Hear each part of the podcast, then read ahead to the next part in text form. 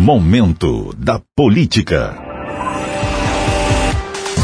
Os vereadores membros da Comissão Parlamentar de Inquérito da CESAM em Vitória querem auxílio da Polícia Federal para investigar se houve crime praticados por membros da companhia. O pedido foi feito durante a reunião com o superintendente do Departamento de Polícia Federal do Estado do Espírito Santo, Eugênio Ricas.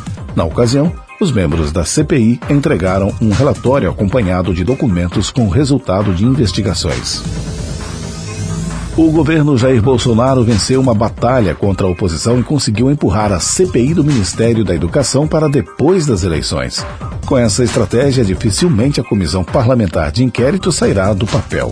A decisão de não abrir agora a investigação sobre o gabinete paralelo no MEC foi anunciada após uma reunião entre o presidente do Senado, Rodrigo Pacheco, e líderes partidários. Pacheco disse que leria no plenário o requerimento de instalação de três CPIs: uma para apurar a suspeita de desvio de recursos do MEC, outra sobre obras paradas e uma terceira referente ao crime organizado. O Congresso derrubou os vetos do presidente Jair Bolsonaro a dois projetos que prevêem ajuda financeira ao setor cultural.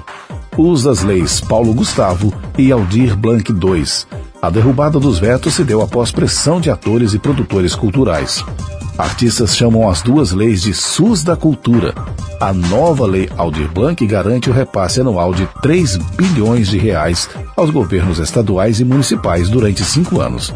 Já a lei Paulo Gustavo prevê o repasse de mais de 3 bilhões de reais em recursos federais a estados e municípios para o enfrentamento dos efeitos da pandemia da Covid-19 sobre o setor. Momento da Política.